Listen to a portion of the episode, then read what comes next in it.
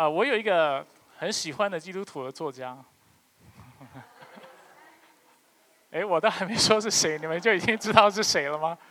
他的名字叫做 C.S. 鲁伊斯。啊，如果你是第一次来到我们教会的朋友，啊，大家会哄堂哄堂大笑的缘故，是因为我常在讲道中引用这个作家的名字。那呃，也跟弟兄姐妹呃，就是解释一下哈，我很常引用他的呃作品，也的确是因为我花了不少时间啊读他的东西。那其中的原因是因为我过去本来读博读博士的时候，你知道读博士你不是找一个啊就是主题，你不断研究下去，不然你就是找一位。啊，有名的神学家或有名的文学家，你研究下去。那当时我的确考虑过要做 C.S. 路易斯的研究，所以我就花了不少时间来了解他的作品。那鲁伊斯呢，他给过一篇的啊，算是演讲。那英文呢叫做《The Inner Ring》，那在中文当中呢，它翻译成“小圈圈”。老实说，我不是很喜欢那个翻译，有点太可爱哈，“小圈圈”。啊，但是他讲到的就是内圈或者是小圈子。鲁伊斯说呢，当你放放眼去看这个世界的时候，看你周围的时候，你会发现一个情况，就是在你的生活当中存在的非常多的小圈子、社交圈子。那当你去客观的去分析这些圈子的时候，你会发现一件事情，就是在这个圈子里面的人，他们可能都拥有着某种共同的特征。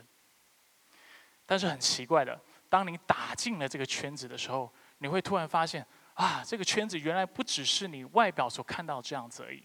打入这个圈子之后，你会发现里面还有更深的内圈。再进去以后，又有更深的内圈。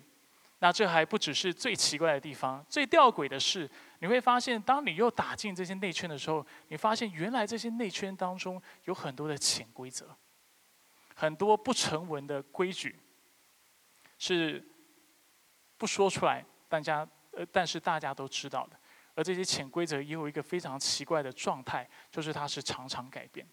所以，当你进了这个圈子之后呢，你会突然意识到，哎，照理说我已经进来这个圈子了，但是怎么好像隔了一周、两周，本来跟我很亲近的人，或者我以为我在圈子里面，但过了两三周，我突然发现我被赶出来了。我突然发现我不再在这个圈子里面了。大家有过这样的经历吗？我想，我形容到这里，大家都明白，在社会当中，在我们所处的环境，不管在哪一个人生阶段，这样的小圈子是无所不在的。不管你在什么地方，不管你是什么样的阶级，你都会遇到这样的状状况。而这些小圈子呢，对我们的影响，往往是超过我们所想象的。卢医师在他的演讲当中表示，很多人非常努力的读书，跟非常努力的工作。其实有些时候不是因为他们真的想要成为好的学生，也不是因为他们真的想要参与公司里面的什么委员团队，或者要参加公司的什么委员的或者什么计划团队。这有些时候不是他们真正的兴趣或者他们想参与的，但是往往因为周围的人都在做这样的事情，往往因为他的圈子每一个人都在做这个这个事情的时候，使他感到压力非常的大。人很奇怪，虽然你不想要进这个圈子。但是你却很怕被某个圈子赶出来，是吗？所以你就开始觉得啊，那我也努力一点，那我也用功一点，使我能够继续待在这个圈子当中。所以，如果你是学生，当你的同学开始嗑药了，但是你没有的时候，你会觉得你自己显得格格不入。当你的同学每一个人都有婚前性行为，但你却没有这方面的经历的时候，你不自觉的会觉得。好像自己非常的跟不上时代，非常的落后，非常的无知。当你的同事每一个人都在加班的时候，你却没有，会搞得好像你很不认真工作一般。尤其在亚洲，这个文化是非常明显的。当你公司的墙壁上挂着业绩的排行榜的时候，就算你不在意你的收入是多少，你都会不自觉的想要更加的努力。因为你很怕你自己不上道，尤其你很怕当大家去旅行的时候他 producer 的 trip，somehow 你就被遗忘了，你就待在美国，你哪里都去不了。别人去高级的高尔夫球场，然后度假村去度假，你却待在加州的小公司里面，看着那面墙，心里想着啊，如果我也能够参与在这当中，这有多好？而这就是小圈子的魔力。小圈子对有些人来说呢是非常有吸引力的，虽然他可能完全对你在做的事情他是不感兴趣的，但是他在外面看着看着，他就觉得我很想加入，我很想要成为这当中的一份子。而小圈子另外一种很有魔力的地方在于，就连你不想参与，你都被小圈子这种规则影响，不是吗？甚至被规范、被拘束。我还记得我小学三年级的时候，我第一次来到美国。呃，那次的经验我真的是印象非常深刻。小朋友来美国要干嘛？去 Disney，去环球影城去玩。当然我也有玩哈，但 是我印象很深刻。当时不知道为什么，我们好像到了北加，然后我妈妈跟她的朋友就自作主张带我去伯克莱大学上了一堂礼仪的课程。大概我是一个很没有礼貌的孩子吧，我不知道为什么他们要带我去上这堂礼仪的课程。那我就去了，那我当然就是乖乖去学美国人应该要的礼物，不是因为我很聪明去伯克莱，这很明显是公就是开放给所有的人都可以去上的课程。去了我就学怎么拿刀叉，怎么吃饭，切肉的时候要先切一块，刀子放下来，左手换右手，然后再把肉吃下，吃完以后左手再换回来，意思我真的是很莫名其妙，对不对？然后怎么拿杯子，吃完饭以后刀叉向外，然后怎么做等等。我其实到现在到今天我都还有这些习惯哦，很奇怪，我不其实不是那么在意，但是因为你学过以后，好像你就会记得这些事情。但是我我真的在美国住下来之后，我是到了国中的时候才真的来美国定居。我突然发现一件事情，就是根本美国人没有人这样做啊。当时我在美国，我以为这叫美国人的礼仪，真的打入了美国人社会，才发现根本没有人在意这些事情。有些时候我在餐厅，我吃完饭把刀子向外。这代表我不用了，刀子向内代表你还要用，知道这个事情吗？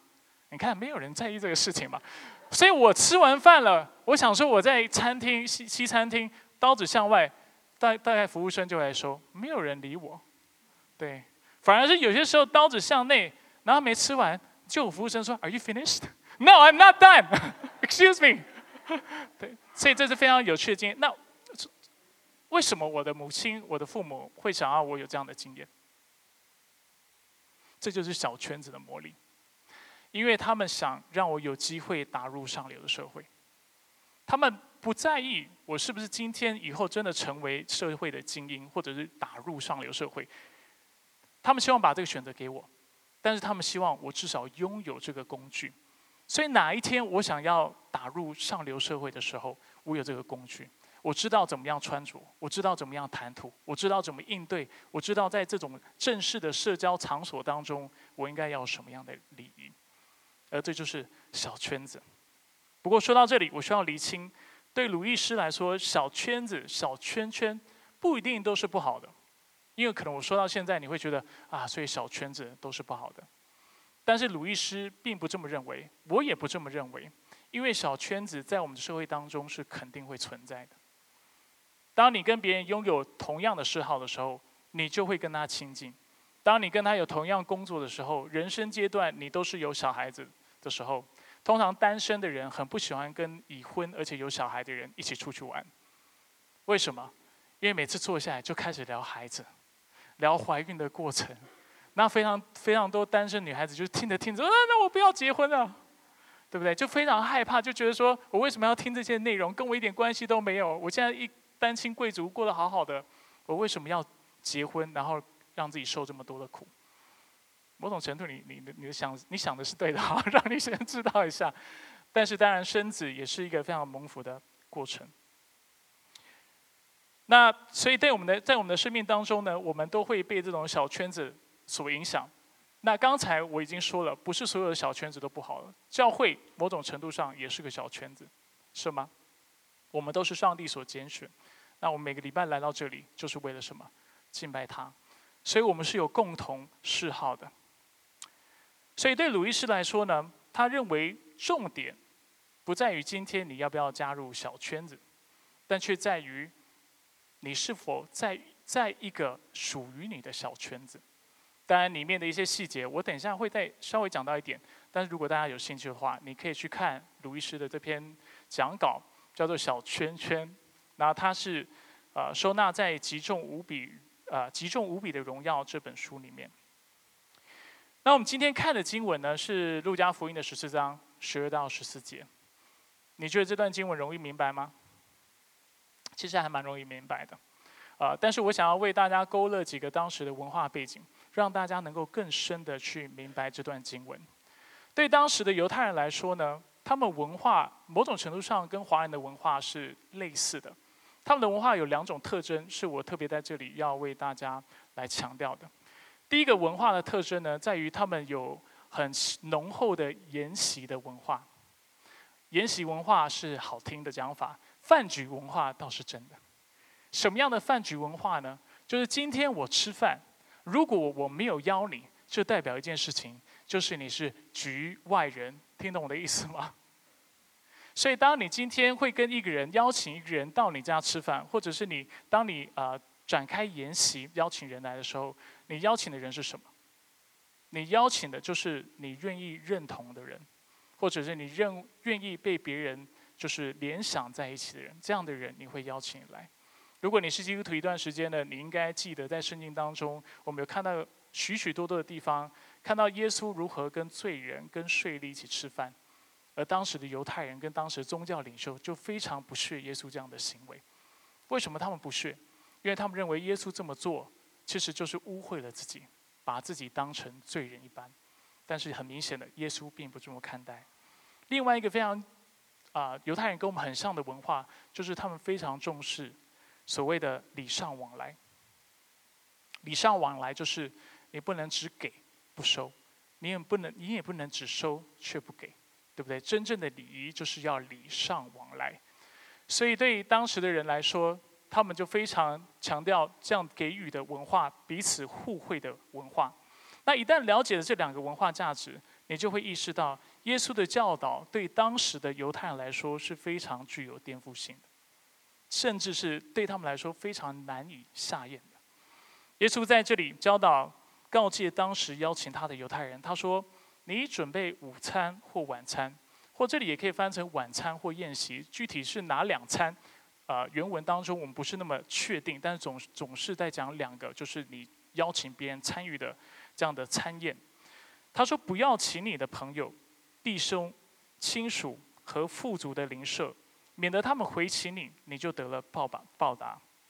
在这个教导里，耶稣针对我们刚才讲的两个文化，他做了纠正。第一，耶稣要当时的犹太人打开自己的小圈圈。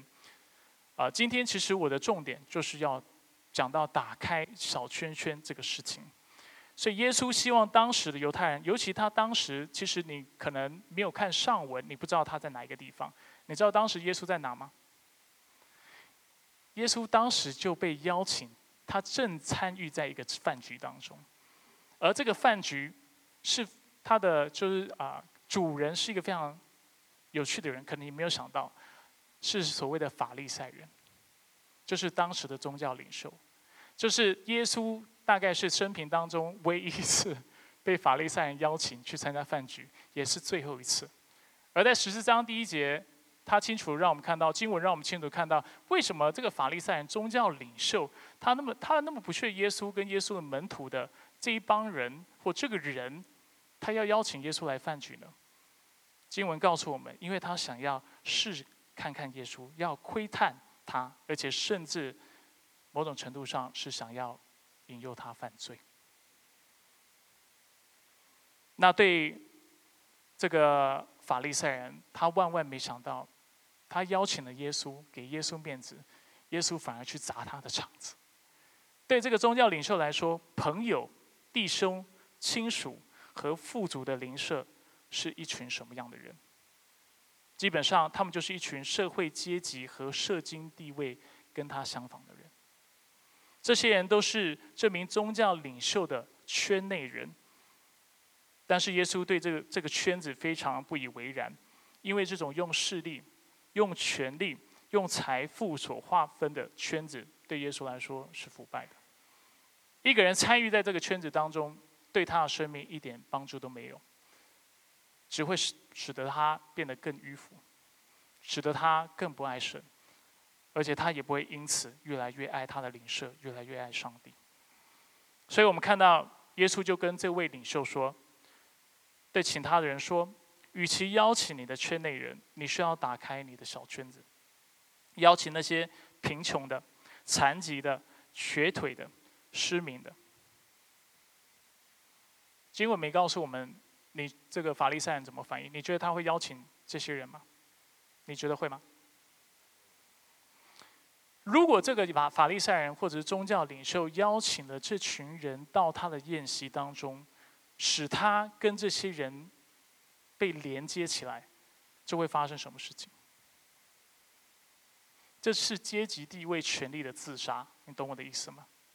今天我好不容易巩固自己的势力，有我自己的小圈子，我周围的人都是有权有势有钱的人，OK。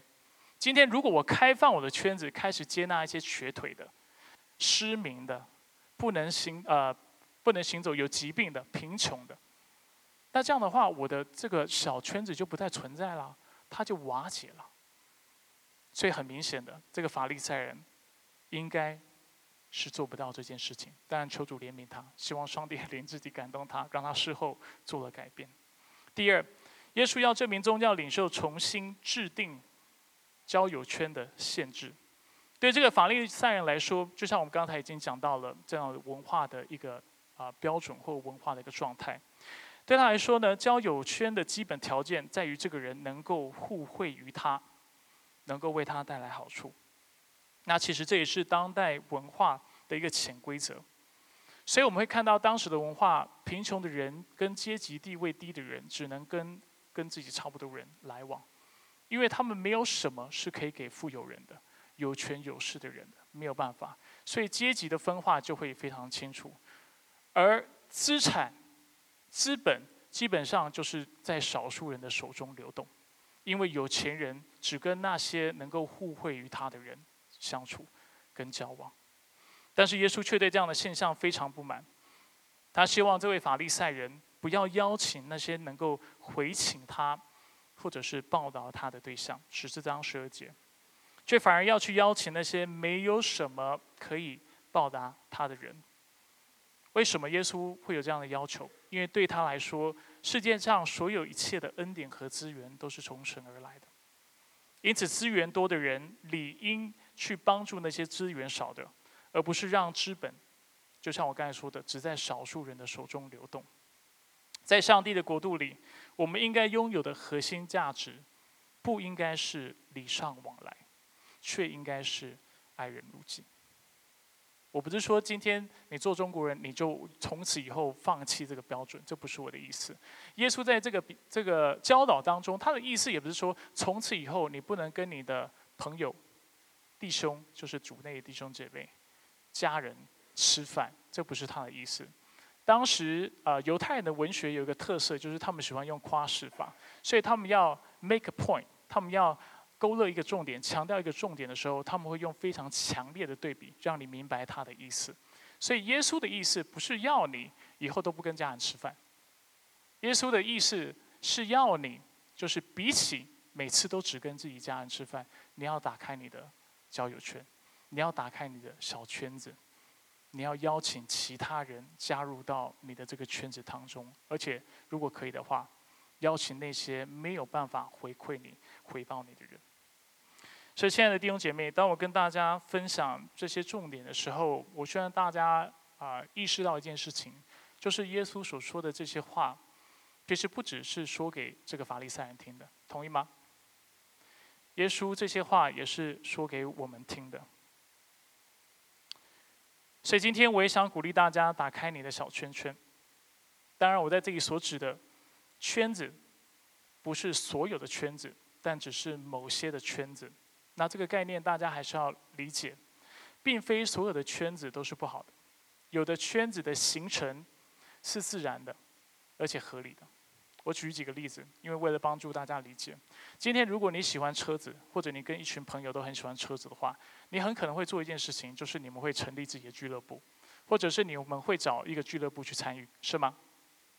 如果一个人他看到这个圈子，就是啊爱好车子人士俱乐部，比如说它的名称是这样好了，他从远方观看，觉得啊好好，我也想要有归属，我也想要找一个团团体加入。但他其实不喜欢车子。他加入以后会发生什么事情？会发现什么事情？虽然他因为这个圈子的魔力被吸引进去了，但他进去以后发现，我其实一点都不向往这个圈子。他进去以后，其实是痛苦的，甚至有可能，对不对？对他是没有帮助的。所以这个圈子本来是自然成型的，它本来就不应该是让不喜欢车子人加入。再举一个例子，所有的机构，包括教会。它都有某种的权权力的架构，它都有所谓的领导的团队，是吗？你觉得领导的团队应该开放给所有的人参与吗？当然，每一个人都是被被啊都是有机会的，但是你会希望你的团队跟你的公司是由什么样的人带领？你会不会心里面有一些的条件？对不对？聪明的，有方法的。会在你的行业当中是有能力的，你不会找一个没能力的硬是要来让他做这个事情。我作为牧师，我也不会找一个不懂圣经的人来做你的属灵领袖。如果你愿意的话，我还是请你不要愿意好了。愿意的话很可怕是吗？他开始上讲台，他开始做教导，他开始做辅导，那你你想想看，你的生命会被带到什么样的地方去？所以这种所谓的圈子，某种程度上来说是有它的合理性，也有必要的。但是我要你去打开的圈子，却是那些不健康的圈子。它有可能跟我刚才讲的这些圈子是 overlap，就是是重叠的。因为人罪性的缘故，一个合理的圈子也有可能变得非常腐腐败。教会，对不对？教会照理讲是一个属神的地方，但是有没有可能有人的罪性、政治斗争在教教会当中发生，也是有可能。但这是非常遗憾的。而当我们发现我们的圈子是这样的时候，所以特征是什么？特征就是这个圈子存在的目的是在于巩固自身的权利、巩固自身的利益而存在的。而这些圈子就应该被可能是调整，甚至被彻底的破坏掉。那今天我啊，因为时间缘故，我没有办法跟大家更多的举例子。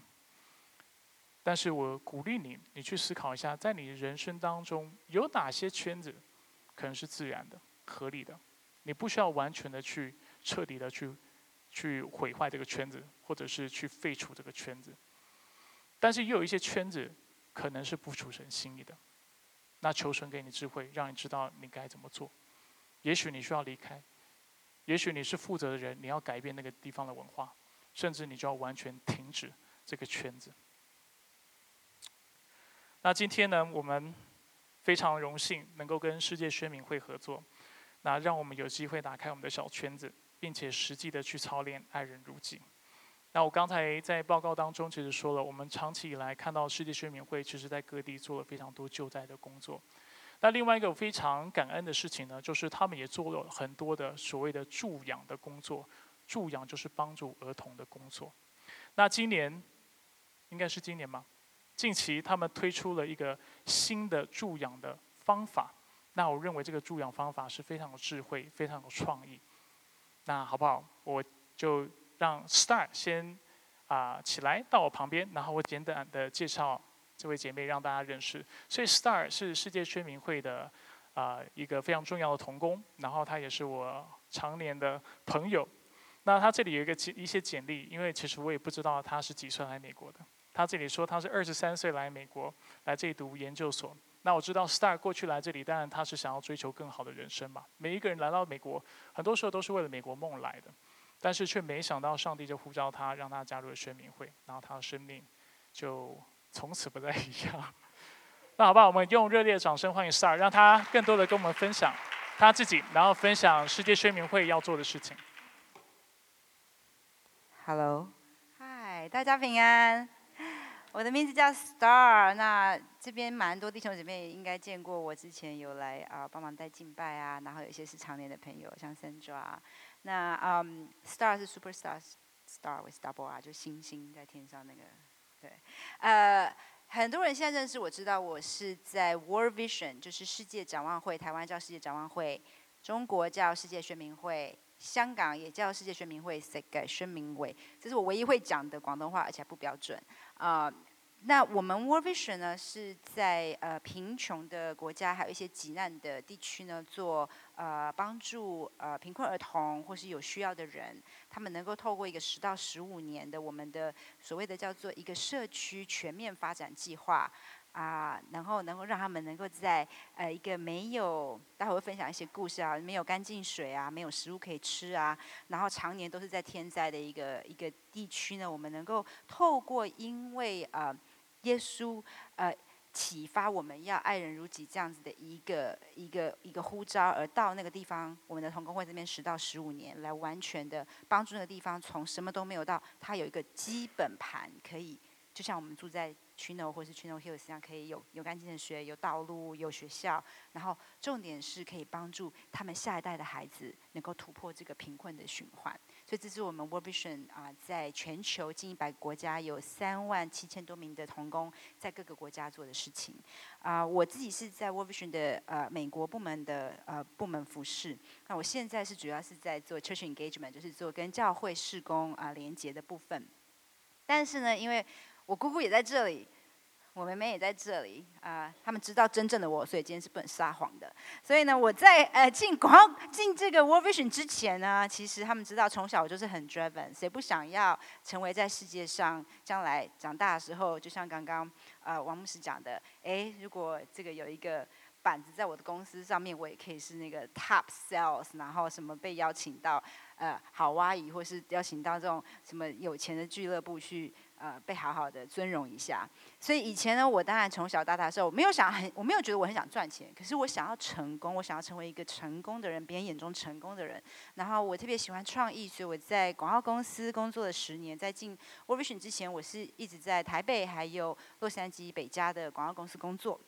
所以我在那十年的时间里面呢，我主要每天的工作还有我的强项就是说服别人一直买东西。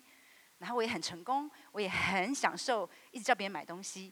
这样的一个过程，呃，可是呢，身为一个基督徒呢，到了差不多十年，就是呃三十多岁的时候，就觉得，哎，我这样子的一个叫别人买东西的职业，好像可能不是神本来创造我的目的，因为就在圣经上看了很多，觉得好像上帝没有叫人家去买东西，所以呢，那当然呢，三十岁就呃这边有很多，我们都台湾来的，或者亚洲的，或者中国来的。姐妹单身的都知道，哎，就三十岁有中年危机了，然后就开始寻求人生的目的。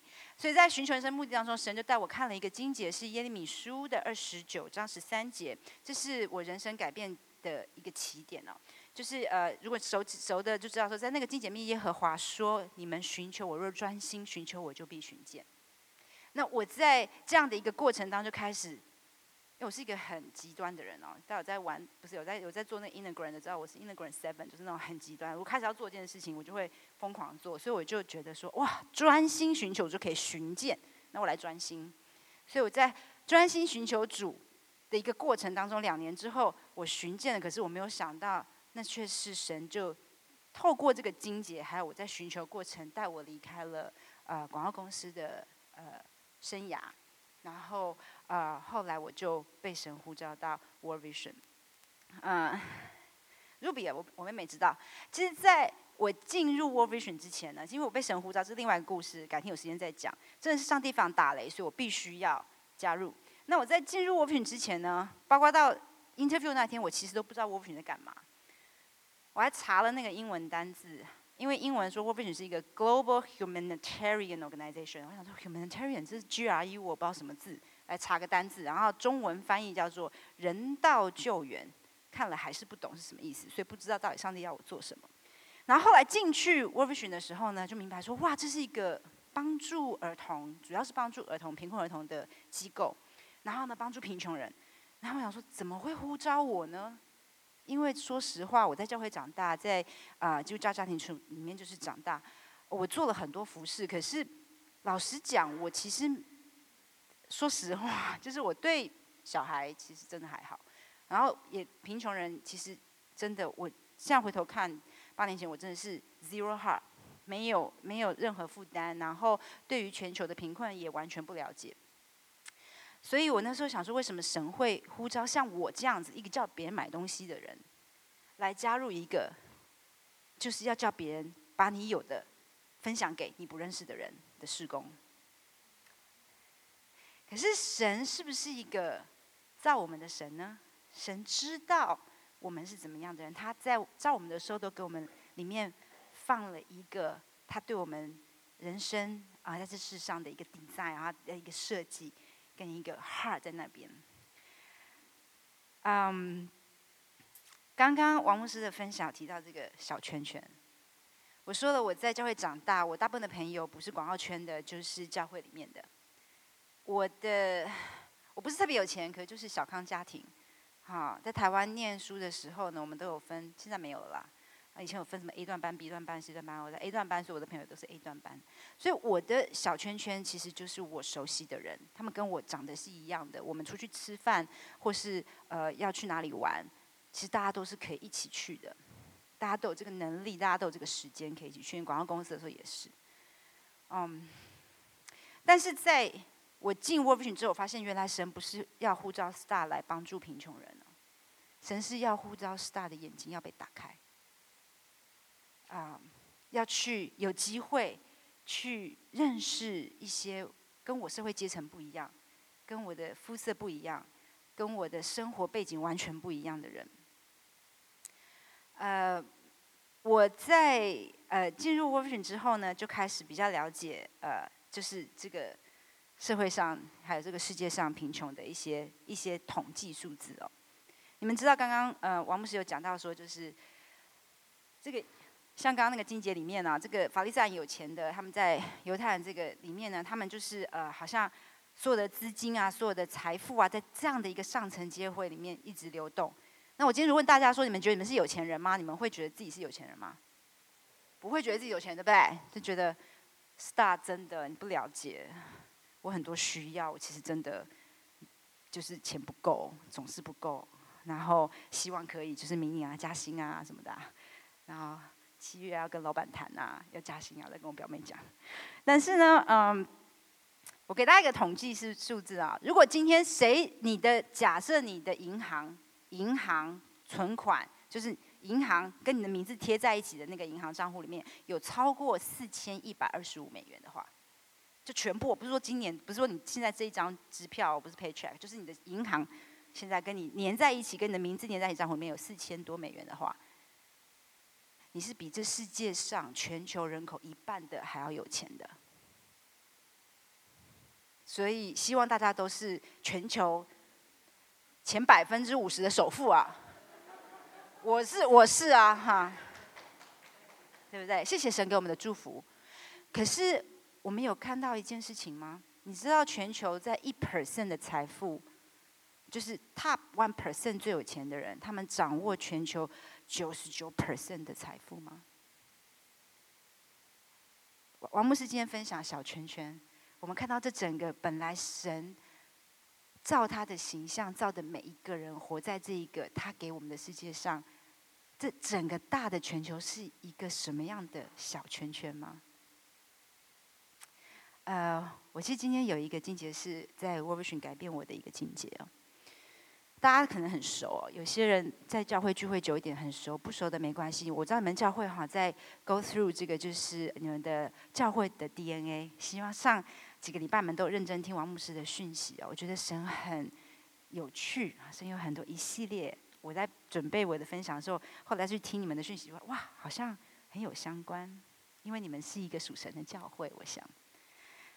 这个是一个你们最近在讲 parable 嘛？哈，用神的比喻来讲你们的 DNA，这也是一个神范。我想是一个 parable，也是一个比喻。他就讲到熟的人都知道，这个故事的背景是这样的。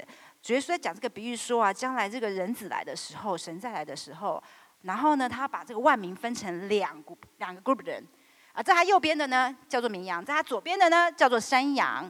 那绵羊呢就要进到这个永生呢，跟主。为他们在创世纪预备的国里面，这个山羊呢，主耶稣就说：“你们这些山羊，啊不是你们啦，就但你们在左手边，就你们这些山羊呢，很抱歉，你们要进入这个永刑里面，这永活地狱里面。那山羊们就问说：啊，为什么呢？为什么要进到这个永火里面呢？那主耶稣在这个四十四节前面四十三节面解答说：因为我饿了，你们没有给我吃；我渴了，你们没有给我喝；我赤身露体，没有给我穿；我生病了，没有看过我；在见你们，没有来照顾我。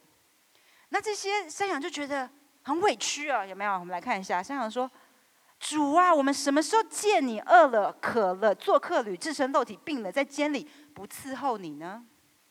我也觉得很为他们叫屈。他们如果看见主在那边，他们怎么可能不做这件事情呢？然后主耶稣就回答说：“王说，我实在告诉你们这些事，你们既不做在我这弟兄一个最小的身上，就是不做在我身上了。也就是说，不做在没得吃、没得喝、没得穿、没有地方住的人身上，就是不做在主身上了。那我知道之前王木姐常常提到说，主耶稣很有趣，就是你问他问题的时候，他通常都没有直接回答你的问题。所以我在读的时候，我就看到说，对啊，主啊，我们是他们的问题是说，主啊，我们什么时候，我们什么时候见你？这样没有，我们没有伺候你呢。可是耶稣回答的不是 when，他们问的是 when，W H E N，但是主回答的是 who，W H O。你们是没有看见，所以神在邀请我，真的是给我个机会进入 w o r Vision 的时候，他是邀请我看见，打开我属灵眼睛的瞎眼。那我跟大家分享，就一个，我第一个看见的，就是。希望我可以变成绵羊的这个人，他叫 Belizio。Belizio 是我在呃第一次跟着 w o r Vision 到洪都拉斯，大家知道洪都拉斯在哪里吗？在中南美。那我到洪都拉斯的时候，就遇到这一位 Belizio。你们差几岁？四十？哇，You are so nice 啊！我见到他的时候，我想 Belizio，因为我自己跟爷爷奶奶长大的，我真的想说 Belizio 可能有七八十岁、七十岁至少。布利兹有那时候六十岁，我在洪都拉斯的时候去了两天，我就有个很发现的观察，就是看起来像八十岁的人，他可能只有六十岁；看起来像是四五岁小孩，他其实已经七八岁。就是这样，常年生活在贫困地区带来的给人基本上连外形上的一个影响。你老得快，你长得慢。Belizio 的呃，他是他们当地的一个社区领袖啊。他是一个基督徒，在他的这个领，在他们这个社区里面啊，我要 pronounce it right 哦，他们这个社区里面啊，叫做呃 Las Las Prutas，Las Prutas 好，这个社区是我们呃宣明会工作的社区，但是在我们宣明会进去之前呢，这个社区是没有水、没有道路的。B e l i z b e l i z 我见到他说他六十岁，是他们那一年刚刚沃布逊把呃干净饮水带到那个社区，他在跟我分享。他说他从小到大每天每天早上都必须要清晨起来走几个小时的路去打水，而且还要常常更换打水的地方，因为那个水源就会被吸干。我们看一下他们之前其中一个他们打水的地方，他们用这个水走了几个小时到这个这是一个山区，到那山区拿到那个水之后回家，就是这个水刷牙、洗脸、洗澡、吃饭都是这个水。后来把 z i l i o 结婚生子以后，他的孩子也要早上起来跟他一起去。然后因为这个社区里面有三百两三百户的家庭都在同一个地方要打水，所以他必须要早一点起来。就发现说你晚起了，你去了就没了，所以他就要早一点起来。所以他小孩子好像到他跟我说到一个程度，有一次特别的这个水源区的时候，他们必须要半夜两三点就要起来，黑暗中摸黑去这个地方。我们说他们这个叫 water work，他们去打水。然后还有一个状况是，社区里面的这两百个家庭呢，彼此之间都仇视对方，因为资源很少，所以他们没有这个 relationship 这个关系，社区的关系是很破裂的。那 Basilio 讲说，在当时呢，因为这些孩子呢，他们的孩子要喝这些水，用这些水洗澡，百分之九十 percent 的孩子都有皮肤病。这不用讲其他腹泻啦，或者是说因为生病啦，因为要打水啦，太累啦，那不能去上学，都不讲其他，就在讲皮肤病。那我说，就是神在那里让我看见了，让我真的看见了。我不是只有看没有见，我真的看见了，看见了像 Belizio 这样子的其他的人。神那时候跟我说。Star，你知道吗？他们也是照着我的形象造的。你知道吗？我来世上也是为他们死在十字架上。你知道吗？我也希望他们可以跟你。那我现在有两个 niece，很多人知道，米娅跟 Zozo。我也希望他们的小孩可以跟米娅跟 Zozo 一样，有很好的教育机会，有两个不同 size 的 Elsa 跟 Anna，Frozen 的娃娃。所以，神打开我的眼睛，我看见，在这些破碎环境中的人们，他们也是神的孩子，也是神的形象，也像你跟我一样有才能。对？我会弹琴，有人会画画，王牧师会讲道。我永远不会忘记本斯利有告诉我，他第一次看到干净水从他家外面的水龙头流出来的时候的感受。他跟我讲，当然他是用 Spanish，然后我们的童工翻译给我听。他说对他来讲，这像是 answer to prayer。他说他不敢想象，在他有生之年，这个你知道已经是世世代代都是要去找水源这样子一个状况。居然停止，他可以有一天醒来，他不用再去走几个小时打这个干净不干净的水。然后他讲的时候，真的最最让我 touch my heart 就是他说，而且我很感谢上帝，就是我知道他有三个，那时候我见他有三个呃孙子，然后在他旁边，他讲这个话说他抱着他的孙子他腿上，眼泛泪光，说，而且我知道我的孙子不用跟我一样，他们不需要过我过过一样的生活，他他们可以。不用皮肤病，然后该上学的时间就去上学。现在 Las Pretas 的社区里面所有的孩子都不需要走路去打水。这个社区不再有皮肤病人，他们有干净饮水之后，不到半年，所有的皮肤病的 case 就全部都结结束了。社区面人不要打架了，爸爸妈妈可以有这个水资源，就可以啊有这个畜牧啊，还有他们那边是种咖啡跟香蕉。弟兄姐妹。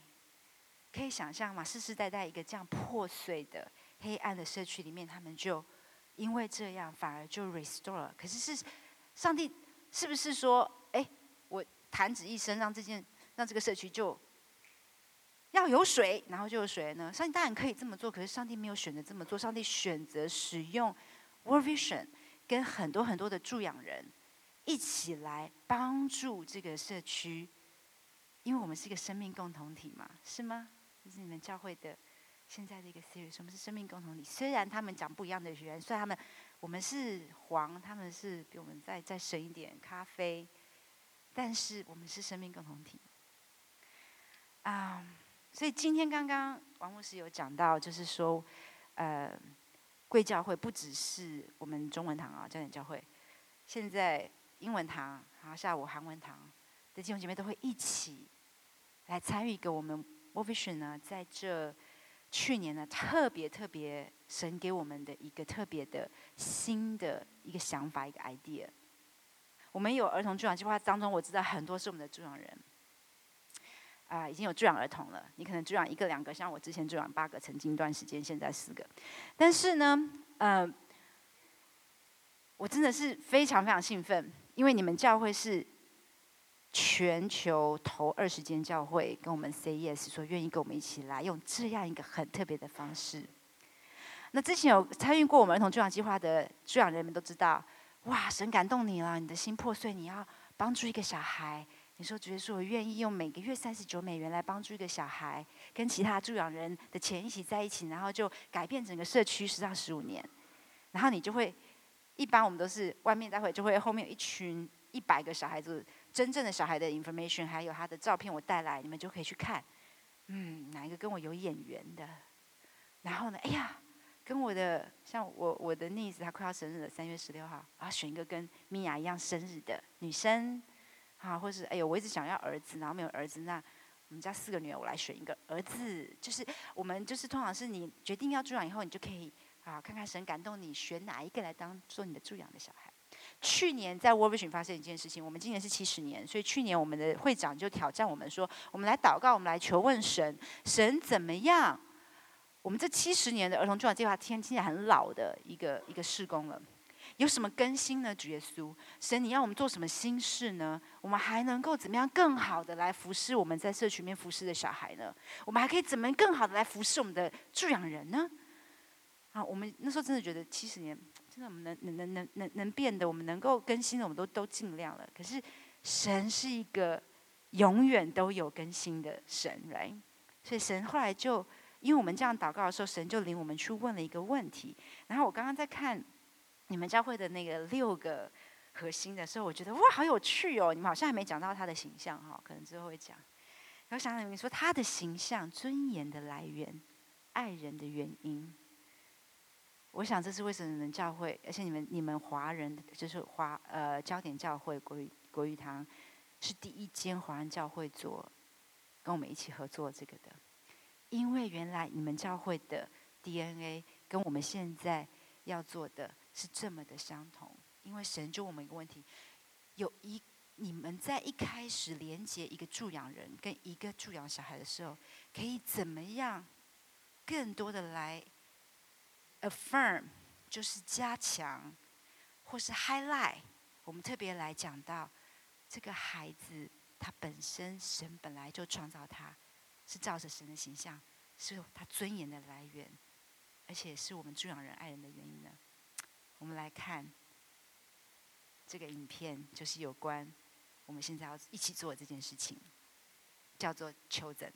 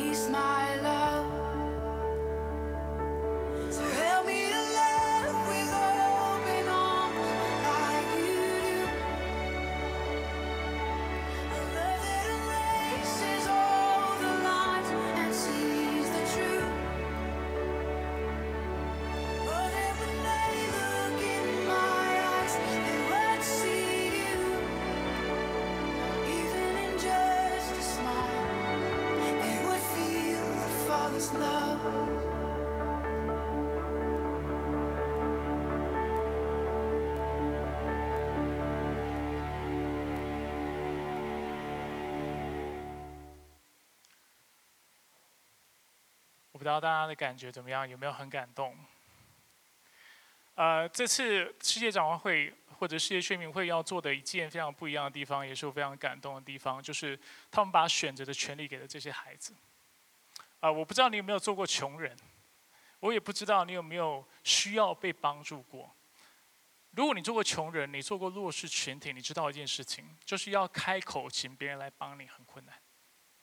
因为这是一个非常没有尊严的事情，尤其你是华人的话，我们可以处在一个非常好的环境当中，我们大拉拉或者我们啊非常自以为是的说，啊，我愿意帮助你，我的小圈圈是打开的，我的门是打开的，你只要愿意帮助，你就让我知道，我一定会伸手出来帮助你。我们说可以说的非常容易，但是真的需要的人，他会开口跟你拿吗？很多时候不会。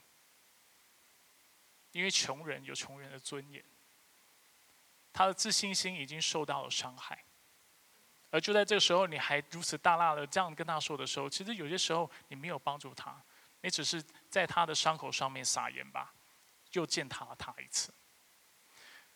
所以我认为这次世界展望会在做的宣明会在做的非常不一样的事情，就是他透过让孩子选择我们，而不是我们选择他们，不是这种由上而下。但是是让他们把这个权利赋予他们这样的一个做法的时候，我知道他们在做一件事情，就是他们把尊严还给这些孩子。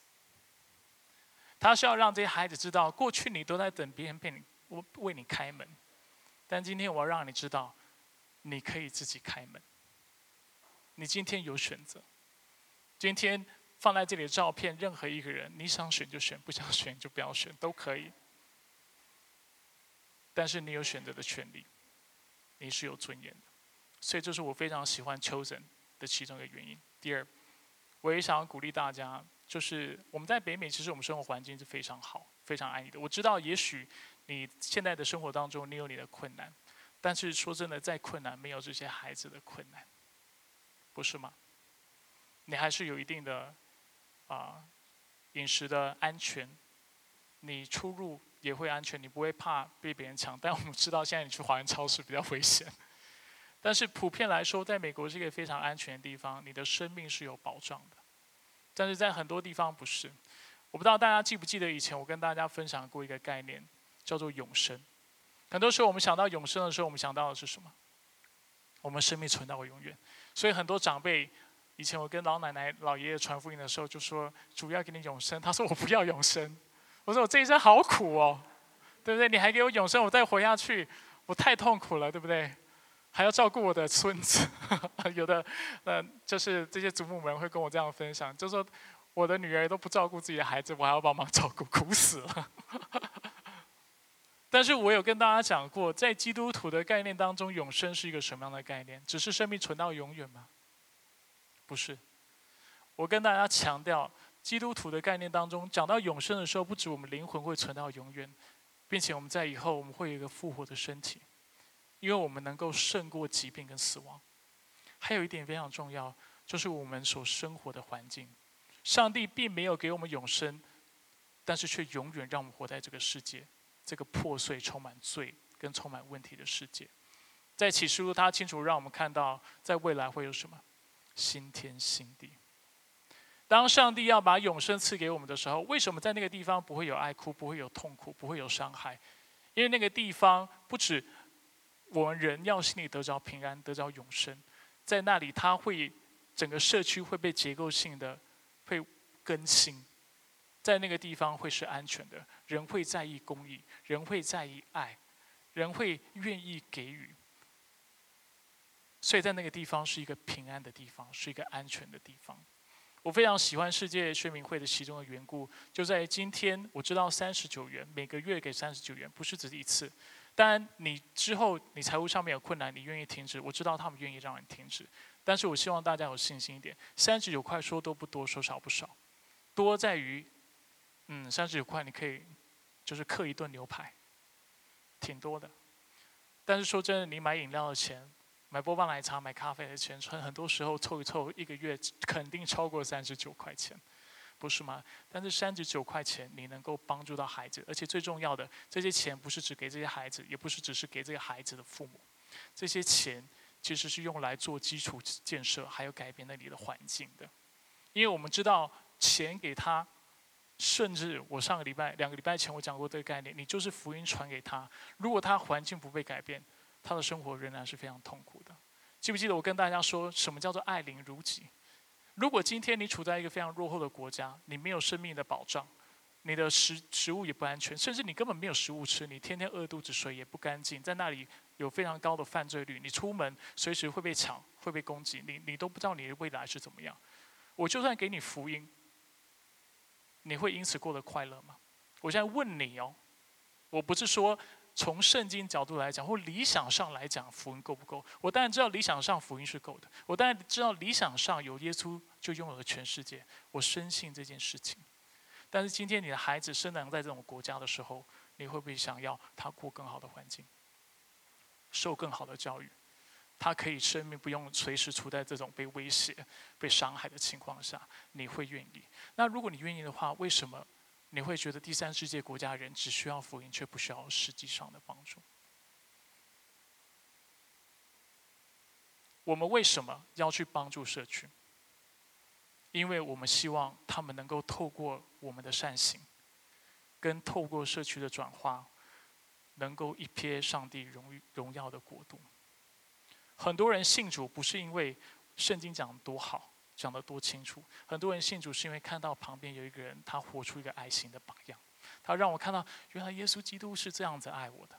他是如此无私的可以给予，在我软弱的时候会帮助我。就连他很忙的时候，他愿意让我诉苦，不断的听我说话。当我没钱的时候，他愿意大方的开张支票给我。原来在基督里的人，真的认识神的人，基督徒是那么美好的人，而他们心里就产生盼望：如果基督徒这么好的话，那这位基督。肯定更好。同样的，这就是我们要给这些人的盼望。我们希望帮助他们透过社区的转化，让他们知道，你可以期待以后的新天新地，你可以期待以后的生活。我今天不是只是要给你一个，好像洗你的脑，给你一个心灵的依靠，不是的。今天我也要你经历一瞥上帝荣耀国度的丰盛和满足。所以你是有盼望的，而且我希望你抓了盼望，继续往前迈进。所以我鼓励弟兄姐妹，我知道大家财务上面有你的困扰，但是我鼓励大家今天凭着信心，跨出你的舒舒适圈。我们上周听到的信息，打开你的小圈圈，世界不是为你所存在的。如果资源就是在那些。对你有益的人手上这样子去流动，其实对这个世界的帮助是非常有限的。但是你一个月你愿意奉献三十九块，你能够改变一个孩子的生命，你能够改变一个社区，那我觉得这是非常美的事情。所以好不好？让我们作为基督徒，我们不只喜欢说爱，但是让我们活出爱。我们一起来祷告，然后之后我让 Star 跟我们解释我们具体要怎么做。所以，是我们来到你面前，主将今天的信息跟今天的分享交托仰望在你的手中。主，我们知道在财务上面很多人都有困难。我们虽然人来到了美国，但是美国的物价、房价等等，主都是有很大的负担。但主，我们看到这世界第三世界国家的这些孩子的时候，主，我们看到他们，他们有更多的需要。甚至我们每个月三十九块，每个礼拜五块钱，或者是。九块钱、十块钱就能给他们完全不一样的生活。主，当我们看到我们那么小小的这种五饼二鱼的工作就能够喂饱人、实际帮助人的时候，主，我们、我们、我们祷告主，求你给我们更多的爱心，让我们凭着信心跨出去，带出行动。我们感谢你。以上祷告是奉靠主耶稣基督的生命求。